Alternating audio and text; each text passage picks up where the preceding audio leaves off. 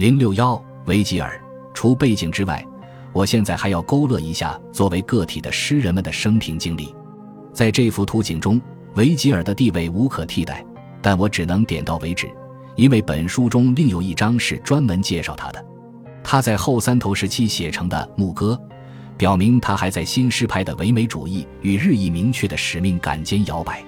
他对提奥克里图斯是牧歌的优雅仿作略微提及了土地充公事件所带来的悲惨境遇。在创作牧歌的时候，维吉尔还没有接受梅瑟纳斯的赞助。到了写农事诗时，他已是后者的门客了。在梅瑟纳斯授意下写成的农事诗表明，梅瑟纳斯并不急于催促诗人写出直接或间接服务于乌大维政权的作品。但该诗作在很大程度上是一部道德教育诗，因此对统治者而言可能会有潜在的用处。同时，这部作品也表明维吉尔对自己诗人使命的意识进一步增强了。相应的，这部诗作还印证了诗人对乡村生活的态度。与卡图卢斯不同，维吉尔热爱并崇敬乡村生活。虽然在当时的农业生产中，真正居于统治地位的是使用奴隶劳动力的大地产，维吉尔崇敬的却是自由小农，并将小农的生活方式视为美德的象征。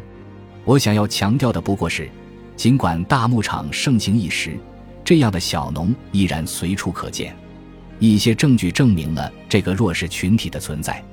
如果把士兵们安置在充公土地上的政策成功的话，这一做法也会增加小农的数目。因此，我们可以说，维吉尔对乡村的好感是传统的、狭隘的，甚至是略显不切实际的。但它并非诗歌传统所造就的纯粹幻想。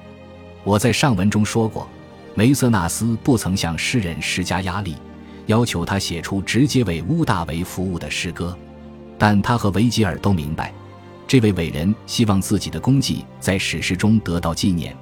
而这也正是维吉尔似乎在《农事诗》第三卷卷首所承诺要做的事情。事实上，在奥古斯都时期第一阶段的复杂氛围中，他发展出了一种间接的神话式的写作模式，其成果便是《埃尼阿斯纪》。可能吃了一惊的元首对此相当满意。